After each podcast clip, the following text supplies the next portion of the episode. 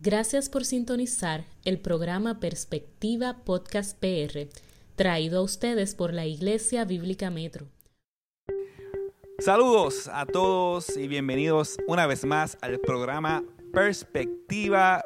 Eh, mi nombre es Andrés Laragüente, junto a mi hermano Víctor Mateo, y en el capítulo de hoy, número 4, el programa número 4, vamos a hablar de cómo yo sé si soy cristiano verdaderamente. Así que no te despegues. Ahora sí, Andrés, estamos listos para hablar de este tema tan interesante. Les damos un saludo antes de todo a todos los que están escuchando desde la comunidad de su casa, en sus carros. Somos de la Iglesia Bíblica Metro, aquí en Carolina, ubicado en la avenida Campo Rico, número 10.000. Eh, tenemos también la página web. Eh, ibmetro.org o en Facebook Iglesia Bíblica Metro. Sí, eso es así. Eh, ¿Cómo, Andrés, yo sé si soy cristiano? Porque es una, pregunta bien importante porque la definición de cristiano se la ha estirado el chicle, como uno dice. este, por ejemplo, la ilustración del censo. El, del 70 al 80% de casi 4 millones de habitantes aquí en este país dice que son cristianos. Eso está como, como no sé, como raro. Sí, yo creo que hemos eh, redefinido lo que es el cristianismo y por consiguiente hemos redefinido lo que significa ser un cristiano. De manera eh, cultural. De manera cultural. De hecho, hay un pastor que se llama David Platt que dice una frase que siempre se nos debe de quedar grabada. Millones de personas en todo el mundo se sienten cristianos culturalmente, pero bíblicamente no lo son. Así que uh. hay un sentir de que este Puerto Rico, este país, es cristiano, pero no solamente bíblicamente no lo son culturalmente tampoco no lo son. No reflejan la doctrina, la enseñanza, la fe verdadera y, eso debe de alarmarnos porque si decimos que somos un país cristiano, por consiguiente las normas del país van a reflejar el cristianismo, ah, la vida de los, que viven. dentro de ese país, que se, llama sociedad, van a reflejar el cristianismo y todos los sistemas eh, económicos, uh, políticos, todo va a reflejar ese cristianismo, pero cuando nosotros vemos eso, nos damos cuenta de que no es así. Ni la familia refleja el cristianismo, ni los sistemas políticos y sociales reflejan el cristianismo. Yo creo que es más preciso porque muchas personas que están escuchando ahora mismo esta emisora se consideran cristianos a ellos mismos. Ahora, yo creo que para ser más específico, ¿cómo yo sé si soy un verdadero cristiano según la Biblia lo define? Porque entonces si, si estamos hablando de esto, es que puede ser que hay un falso cristiano. Por ejemplo, hay una noticia famosa de, un ah, apologeta llamado Rabí Zacarías, que por años estuvo eh, defendiendo la fe cristiana. Y de hecho yo escuchaba mucho de sus conferencias, sus preguntas y respuestas, y parecía muy sabio, muy entendido, defendía el Nuevo Testamento como nadie, habló con, hasta con los musulmanes, pero, pero, pero, luego de morir se reflejó una vida de pecado que no fue de llamada a cuentas y no se arrepintió de esa vida de pecado. Por ende, bíblicamente él no era un verdadero cristiano. Y eso debe traer como, como un sentido de, sobriedad en nuestros corazones porque estamos hablando de que, ¿por qué es importante este tema? Porque representa una repercusión eterna. O sea, una persona puede estar engañada a tal nivel de enseñar sobre el cristianismo y estar perdido. Eh, Richard Baxter decía, cuidado a aquellos que predican la palabra, que pueden estar dándole comida al pan, el pan de la palabra a gente que no se alimenta. O sea, que que ese que predica o enseña no es ni creyente y está enseñando verdades bíblicas. O sea, hay un peligro y una repercusión eterna de estar engañados. Pero, pero vamos a un ejemplo. históricamente esto no es nuevo. John Wesley eh, era, era pastor sin ser convertido y ser cristiano. Dice, pero ¿cómo es posible? O sea, que esto no, no, se no, es algo nuevo, es algo que se repite. Y lo que dije, Víctor, es que estas enseñanzas, como lo que pasó con Rabía, eh, Rabí, como lo que pasó con Wesley, como lo que pasa con muchas personas, nos debe de llevar a meditar a nosotros. ¿Realmente yo seré, yo seré creyente. No, no para si realmente eres, a la luz de lo que vamos a estar hablando hoy, de esas características, ahora vas a estar viviendo dudando, o si realmente es para ver si tampoco, si no eres, entonces confirmar o correr a los, esos medios de gracia para buscar ser un creyente. Y ser el creyente es el equivalente o es lo mismo a ser salvado. Así que cuando decimos de creyente, no estamos hablando de como algo secundario, es algo bien urgente que nosotros necesitamos saber si realmente yo he, yo he, creído, porque muchos pueden argumentar, bueno, pues yo nací en una religión qué sé yo. Soy este, nacido y criado, en el Evangelio. ok, yo me crié en la iglesia tal, con los pastores tal. Yo hice este tipo de ofrendas. Yo voy todos los domingos a la iglesia. Yo no hablo malo, yo no fumo, yo no bebo. yo me visto como cristiano, hablo como cristiano. Ah, hay muchas cosas que yo hago que, pues, yo sí, yo sé que soy cristiano. Esas son las características que nos dice la Biblia para nosotros evaluar si nosotros realmente hemos nacido de nuevo o no. Eh, ah, hay unas características bien importantes y no estamos hablando de perfeccionismo, eso, Ajá. eso es, eso es otra, otro, otra per- perdiente teológica eh, que- Errada. Estamos hablando de sinceridad, de una regeneración, un cambio de corazón Y, y que se refleja. las vamos a hablar en un momento, pero es que la Biblia nos manda a que nos examinemos si estemos en la fe. O sea, uno de los problemas más grandes de que personas están en muchas iglesias hoy que están escuchando esto, van a la iglesia y están engañadas creyendo que son algo que no son, es porque no se examinan a la luz de las escrituras. Y, y yo quiero que este, este programa que estamos teniendo pueda ser un espacio donde tú puedas examinar si estás en la fe. Y un ejemplo también, fuera- no, no tenemos que irnos a la actualidad, Judas. Judas presenció los milagros de Jesús, vivió con Jesús. eh, No solo presenció, hizo, milagros. Hizo milagros. Hizo. De hecho, el texto de Mateo 7 debe asombrarnos a todos. Dice que muchos en aquel día dirán, Señor, Señor, en tu nombre hicimos milagros, en tu nombre sacamos demonios. Y yo les declararé, apartaos de mí, hacedores de maldad. O sea, yo no sé quiénes son ustedes, ustedes son hacedores de maldad. O sea, muchas veces le hemos puesto el sticker de verdadero creyente por señales que la Biblia no le da la autorización a ponernos como sticker de verdadero creyente. Así que esto es un tema que debemos examinarse. Usted que está escuchando del otro lado, examine a la luz de la- las características que vamos a hablar si usted está en la fe conforme a estas características Eh, bíblicas. eh, muchas personas le tienen miedo o no, a, a la palabra examinar. Pero cuando usted va a un médico, usted, usted se debe de preocupar si usted entra al consultorio y el médico le dice, hola, ¿cuál es tu nombre? Hola, mi nombre es Andrés. Ah, pues sabes que estas son las recetas para tu, para tu enfermedad. No, Eh, espérate, y el. CBC y la radiografía. O sea, hay que hacer un diagnóstico para que el médico entonces determine tu y condición. si el diagnóstico está mal, pues entonces la vamos a, prescripción también está mal. Correcto. Entonces, en ese sentido, cuando hablamos de examen, hablamos de eso mismo, de evaluar. De hecho, la esa parte de examen está en Segunda de Corintios y viene a raíz de que en las primeras cartas había un grupo que se había arrepentido por los pecados. Esa es una característica que vamos a hablar ahorita. Y había un remanente pequeño que no se había arrepentido por sus pecados. A esos Pablo le dice, examínense si están en la fe. Exacto. Históricamente, la primera carta de Juan, primera de Juan, se utilizaba para que juntos, eh, en armonía, los líderes o las personas se juntaban con otros para hacer ese tipo de examen. Así que también te recomiendo que leas primera de Juan. Y aunque la salvación es segura para el que la tiene, Seguro. o sea, el- aquel que ha creído no se puede perder. Jamás. Cristo murió por él, la sangre de Cristo lo salvó, lo compró y lo, lo- lo perdonó por Y si pecados. duda, esperen el próximo episodio. La salvación es segura y no se puede perder para aquel que verdaderamente la tiene. Lo que sí es cierto que el, el mandamiento a examinarnos sigue estando vigente. Porque aún estando en la fe debemos examinar si nosotros estamos actuando conforme a la Esa fe. palabra de. Dios. O sea, si, si estamos a- afinados en toda nuestra manera de vivir. Y esto es un progreso de santidad, así que debemos examinarlo. Así que, algo de- antes de entrar a las características, debemos entender que la salvación no es una obra de la emoción.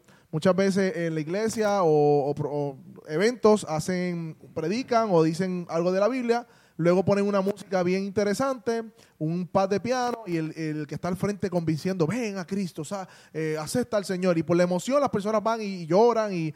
Pero es que la salvación no es una emoción primeramente, tampoco la salvación es una decisión meramente humana. No es como que yo digo, hoy yo me voy a salvar, voy, soy salvo. No, la Biblia dice que la salvación es una obra de Dios en el corazón del hombre.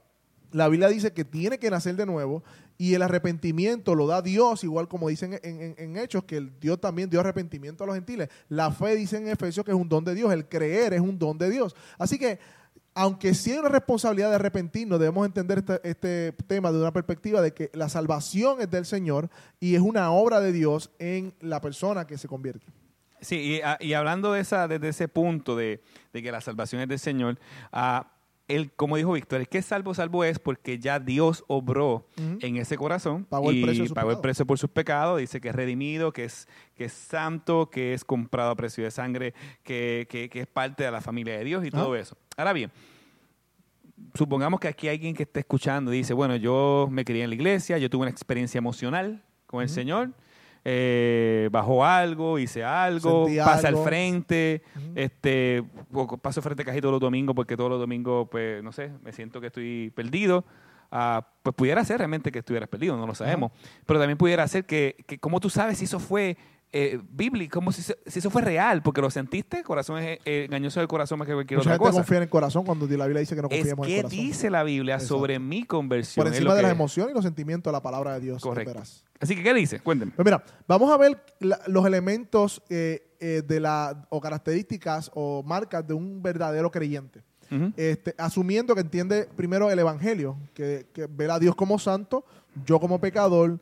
El único medio, no María, no los santos, no ninguna otra obra me salva, sino solamente Jesús, y me arrepiento y fe. Ahora, vamos a explicar qué es el arrepentimiento. Pero ese, ese, ese también lo puedes poner como un primer punto, Exacto. un entendimiento claro del Evangelio. Claro. Porque imagínate que si yo te digo, ah, eh, eh, Víctor, vamos, ves a ir, ves a ese restaurante, que está al frente, Ajá. ¿verdad? Nosotros estamos frente a un restaurante, es chino, ¿verdad? Vete a ese restaurante, por favor, y pídeme los hamburgues bien ricos que ellos venden. Y tú vas allá y dices, mira, pues damos hamburger. Y la persona te va a decir, eh, ¿pero qué pasa? Nosotros no vendemos hamburger aquí. Es que este me dijo que ustedes venden hamburger. No, pero esto es un restaurante chino, aquí no vendemos hamburger. Ajá. ¿Qué quiero ilustrar con esto?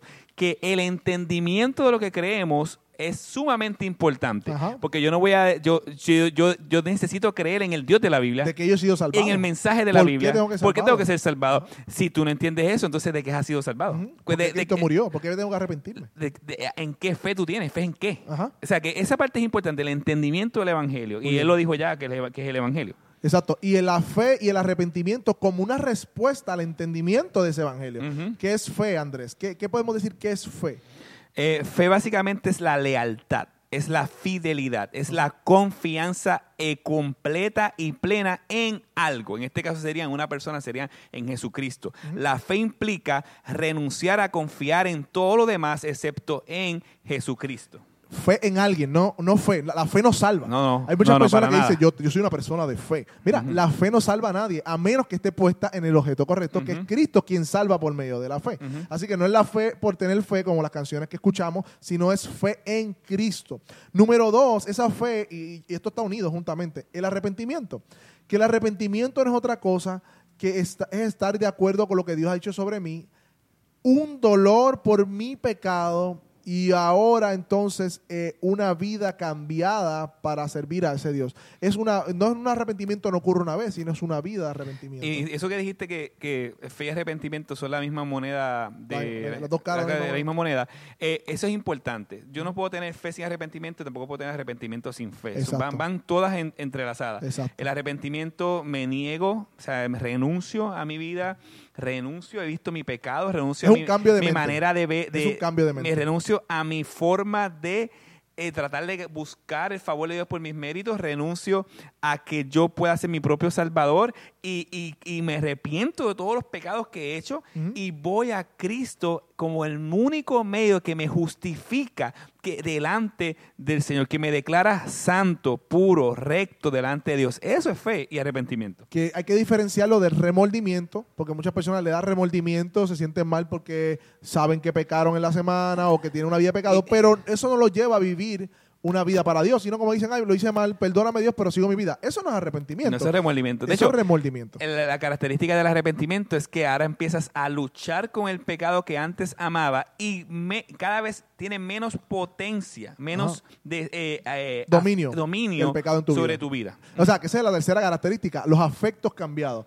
Comenzamos entonces, el verdadero creyente, esto es una característica, amar las cosas que Dios ama y a odiar lo que Dios odia. O sea, yo comienzo a odiar el pecado y cuando hablo de pecado no lo veamos abstracto, comienzo a odiar todo aquello que me haga pecar contra Dios, o sea, desobedecer su palabra. Puede ser una relación, puede ser un lugar, puede ser un hábito, puede ser eh, eh, una manera de ser, aún mi carácter. Eh, comienzo a renunciar esa vida de pecado y entonces comienzo a amar eh, las cosas que Dios quiere que yo ame, que es ser semejante a Él. Eh, comienzo a amar lo que Dios ama, que es la bondad, la santidad, la justicia. Eh, es, es eso, es un cambio completo de cosmovisión, de cómo veo el mundo. Si eso no ha sucedido, tú no eres un convertido. Si tú sigues viendo el mundo y teniendo las mismas aspiraciones que el mundo tiene para la vida, tú no eres un creyente. ¿Por qué? ¿Por qué? Porque un creyente es uno que ha sido nacido de nuevo. O sea, ahora, ahora vive para un Dios diferente. cosa, completamente. Vive para otro rey, otro rey no tiene. O sea, y ese es el problema aquí, que le llamamos cristiano, pero yo creo que más certero es una persona que haya nacido de nuevo. ¿ok? Otra característica, Andrés. es vivir en santidad de manera progresiva. Eh, la Biblia nos muestra eh, tres aspectos de la santidad. Santidad posicional, que fue lo que logró Cristo en la cruz, nos separó para Él. Y eso se va a ver eh, en una segunda característica, el progreso de la santidad, donde el Espíritu Santo está obrando en nosotros y como fruto de esa obra en nosotros vamos a estar viendo un crecimiento en semejanza al Señor. Vamos a tener una relación más sincera y verdadera con el Señor y vamos a tener una relación más sincera y verdadera con los hermanos de la iglesia. Y el tercer aspecto de la santidad final cuando Él venga por su iglesia. Y hablando de santidad, el concepto de santidad que se tiene aquí es externo. Es, es un problema que tenemos de la iglesia en Puerto Rico. San- si se habla de santidad de falda, pelo largo, no maquillaje, eso no es santidad. Eso son dogmas de hombre. La verdadera santidad es la santidad del corazón, aquella que en lo privado quiere honrar a Dios. O sea, la santidad se ve primeramente en nuestra familia, Andrés. En cómo yo trato a mi esposa, cómo yo amo a mi esposa como Cristo ama a la iglesia, cómo trato a mis hijos, cómo me relaciono con ellos. Es algo que tiene que ver con que yo quiero agradar a Dios en todo y no, sinceramente, no, no necesariamente en aspectos externos únicamente. Por, eh, parecer un cristiano, por eso es ser santo. No, la santidad tiene que ver con el carácter de Dios en nosotros, con los frutos de nuestro carácter, más que con la apariencia de piedad. Correcto. Número 5, Andrés. Perdonar a otros. Eh, es interesante. Otra característica de un verdadero creyente, perdonar. Nadie puede perdonar sinceramente, a, a no ser que Dios se lo haya regalado, pero sobre todas las cosas, los creyentes se caracterizan por el perdón. ¿Por qué? Porque son los únicos que han recibido el perdón. Exacto. Los creyentes, el perdón de Dios por medio de Jesucristo. Así que mm, eh, yo estaba hablando con mi esposa estos días sobre un, un caso particular de una persona que nunca perdonó. La persona, otra persona se murió o lo que sea, nunca perdonó. Y se dice ser creyente, devoto y todo. No, no, no, no, no puede ser creyente porque no estás entendiendo el evangelio. Exacto, sí. Entonces el evangelio como fruto tiene la repercusión de perdonar sinceramente. De hecho, seguimos un- a un Salvador que nos perdonó y nosotros no podemos perdonar a otro. O sea, y cuando hablamos de perdón, no es simplemente decir disculpa y recordarle la maldad, no, es que tú olvidas, es una, una decisión de olvidar la falta y tratarlo de manera tal como si esa falta no hubiese ocurrido. Eso es perdón verdadero, eso fue lo que Dios hizo con nosotros. Otro fruto, otro, otra señal o otra marca de un creyente verdadero es el fruto del Espíritu. Me- examina tu vida si estás creciendo en el fruto del Espíritu. Amor, amor, una vida de amor, gozo. ¿Tienes gozo? ¿Eres gozoso? Paz. Eh, tu, tu- tu vida se distingue por la relación de paz con Dios primeramente y con los demás. Benignidad, Bondad, eh, bondad, fe, mansedumbre, templanza. templanza, dominio propio. O sea, Ujú. tu vida se distingue porque estás creciendo, no perfectamente, pero sinceramente en esos frutos. Si no es así, no te puedes denominar creyente porque el Espíritu Santo produce eso en ti naturalmente. Pero si no está produciendo es porque el Espíritu no está en tu vida. Un creyente es uno que tiene el Espíritu Santo. Número 7, Víctor, ¿cuál sería? No avergonzarse del Evangelio o del Señor. Sí, una de las características es que, así como Pablo decía, no me avergüenzo del Evangelio, es porque dentro del contexto de la vida del apóstol Pablo, e- él iba a tener muchas situaciones donde el Evangelio era causa de vergüenza según los criterios del mundo. Eh, Nosotros no nos avergonzamos del Evangelio, es una de las características. Nosotros podemos hablar a otros de Cristo sin ningún, sin ningún temor. Eso no quiere decir que no tengamos luchas, seguro vamos a tener luchas en comunicar el Evangelio, pero esa parte es sumamente importante, no avergonzarnos de lo que es el Evangelio. Mas el que me negare delante de los hombres será negado delante de los ángeles de Dios. Punto. Jesús habló sobre eso en Lucas 12, versículo 9. Si para ti es más importante la aprobación del hombre que de Dios, estás negando a Jesús. Y no estoy diciendo perfectamente, nosotros vamos a luchar con eso, pero queremos sinceramente eh, no avergonzarnos del Evangelio y crecer en ese sentido.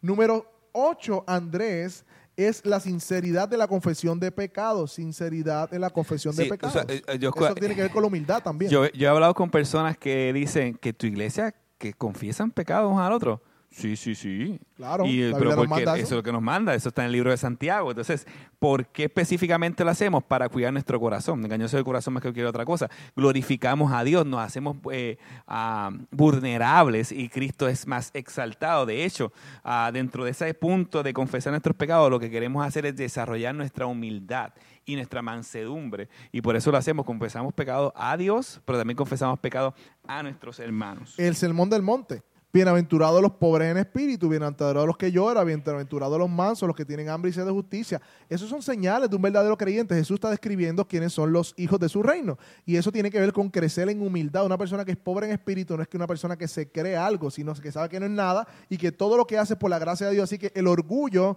es una señal de que no eres creyente. Mientras más orgullo en la vida de una persona, más señal de o falta de madurez o que no es creyente. Y crecer en humildad es una señal de ser No, verdadero y yo, yo puedo aceptar que en una primera etapa el orgullo empiece a, a- a acaparar la vida de este Y- nuevo, nuevo regenerado, exacto. pero eh, así como nosotros vamos creciendo en santidad y vamos a caer eh, de vez en cuando, jamás vamos a caer en el estado original que nosotros nos encontramos. Exacto. Por eso Víctor dice que vamos a, a mer- a mermar en el crecimiento del orgullo y lo que va a ir creciendo viene siendo la humildad. Exacto.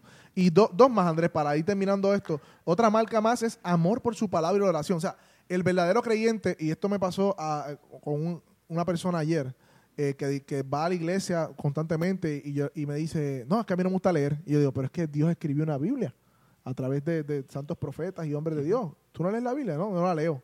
Pues entonces tú no eres creyente. Tú eres un cristiano cultural. Me dijo, sí, eso mismo Ah, wow. lo aceptó. O sea, un creyente es un cre- una persona que busca aprender de la palabra de Dios. Y si no sabe leer, la escucha, pero, pero quiere conocer a Dios porque Dios se revela a través de su palabra. Crece en amor por su palabra y por la oración. Número 10, Andrés, negarse a sí mismo. Seguro. Eh, un paréntesis ahí.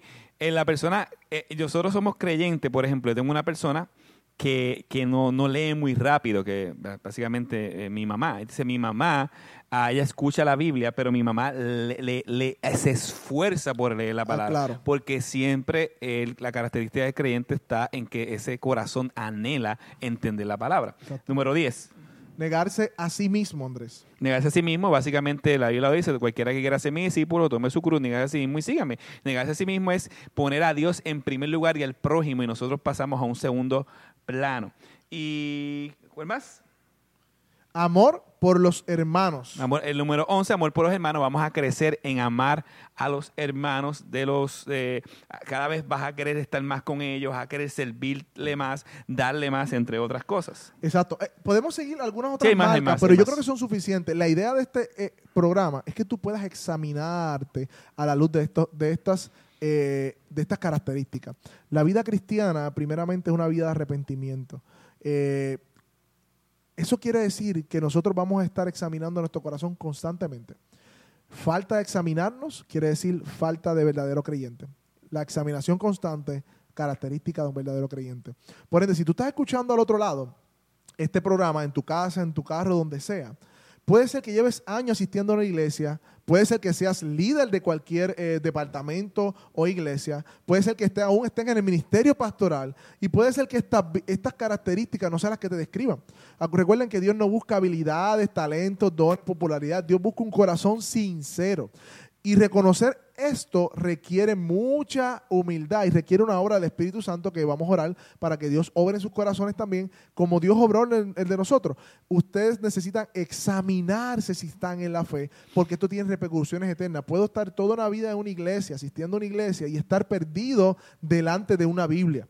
Y eso es triste. Lo vemos en Judas, lo vemos en diferentes aspectos de la vida. Un Demas cuando abandonó a Pablo, entre otros, entre ejemplos bíblicos que tenemos allí. Es un peligro, es una urgencia que tenemos de examinar nuestro corazón. Y para eso también hay preguntas, quizás hay preguntas, situaciones. Yo creo que lo, lo mejor sería que con una Biblia en mano vayas y sinceramente digas, mira, esto me describe a mí. Vaya a Primera de Juan.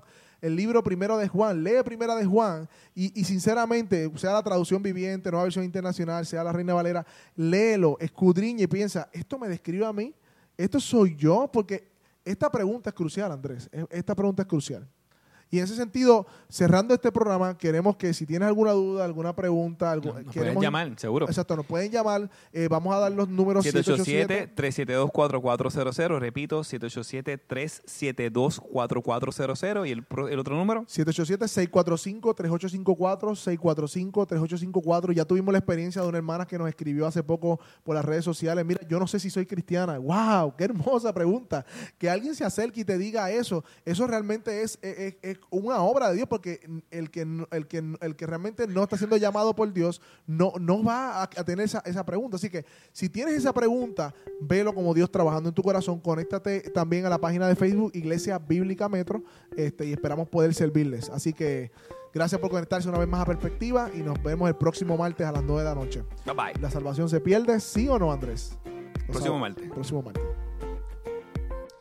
Gracias por sintonizar el programa Perspectiva Podcast PR, traído a ustedes por la Iglesia Bíblica Metro, una iglesia de sana doctrina enfocada en conocer, vivir y anunciar el Evangelio de Jesucristo. Si no tienes iglesia, te invitamos a que visites la Iglesia Bíblica Metro, ubicada en la Avenida Campo Rico, número 10000, en Carolina, Puerto Rico. Puedes seguirnos a través de nuestras redes sociales bajo el nombre de Perspectiva Podcast PR o Iglesia Bíblica Metro.